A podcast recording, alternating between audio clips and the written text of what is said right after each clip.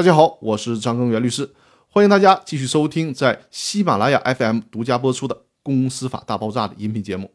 今天要和大家聊的话题是：公司本身没法拿出股权做激励。实股股权激励是什么概念呢？实股股权激励就是指在非上市公司当中，直接以在工商登记的该公司股权做激励。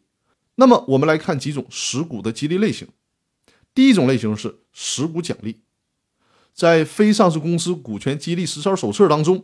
对于实股奖励的表述原文是：实股奖励即股东或者企业无偿授予激励对象一定份额的股权或一定数量的股权。但坦率的讲，这句话的表述容易导致对股权不太懂的普通读者的误解，因为这句话里强调了企业无偿授予激励对象股权的问题。如果是很熟悉公司法的人，会理解作者想表达的意思，但是。如果是不熟悉公司法的人，很可能会产生一种误解，误认为股权是公司给被激励对象的，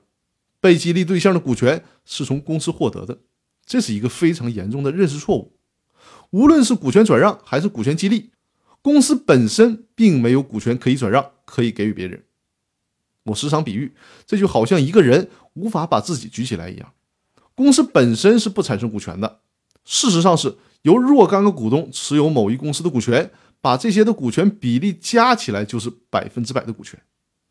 股权激励的时候，实际上呢是从股东持有公司的股权当中拿出一部分附条件的转让给了被激励的对象。一个普通的股权转让就是你用钱买我的股权，我把我的一部分股权给你；而股权激励是。你可以不用钱，或者是用很少的钱买我这个股东的一部分股权，但是呢，我附加了一个前提条件，这个前提条件就是股权激励的考核标准。